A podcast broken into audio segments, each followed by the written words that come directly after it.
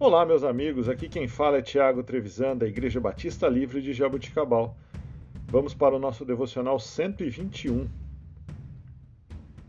Após o apóstolo Paulo detalhar a condição humana acerca do pecado e que somente há um caminho para justificação, ou seja, através de Jesus Cristo e a confissão de nossa situação miserável perante Deus, entraremos agora em uma uma parte deste, dessa carta que vai nos apresentar as condições para vivermos essa nova vida em Cristo. Texto de hoje, Romanos, capítulo 6, versículo 11. Da mesma forma, considerem-se mortos para o pecado, mas vivos para Deus em Cristo Jesus. Em outras palavras, vivam como se já estivessem entrado na vida da ressurreição.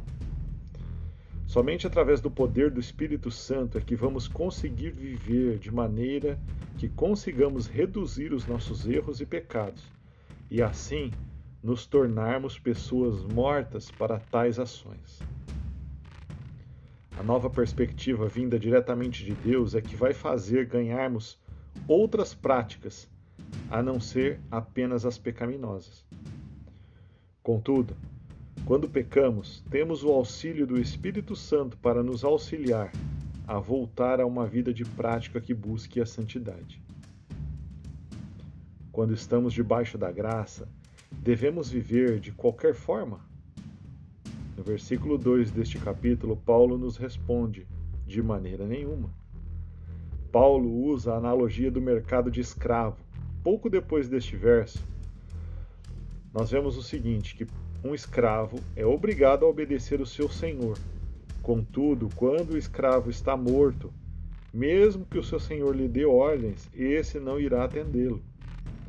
Antes de nos entregarmos a Cristo, o pecado era o nosso senhor e sempre o obedecíamos. Porém, agora, estando mortos para o pecado, já não devemos submissão ao pecado. Ou seja, o pecado não nos domina mais e temos o auxílio do Espírito Santo para sairmos de quaisquer situações em que nos encontrarmos. Volto a dizer, é uma questão de perspectiva sobre o que nos domina: o Espírito de Deus ou o pecado. É fácil?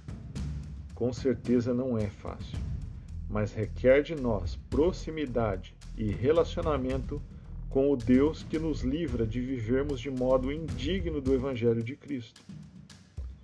A vida com Deus tem um princípio de semeadura, da qual falamos algumas vezes em outros devocionais. Teremos sempre a colheita diretamente ligada àquilo que plantamos. Por isso, nesta carta, o apóstolo Paulo incentiva seus leitores a efetuarem o plantio de uma vida saudável com o Deus Todo-Poderoso e a colheita será, com certeza, algo eterno.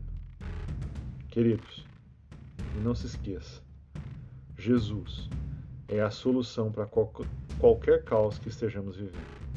Deus abençoe o seu dia.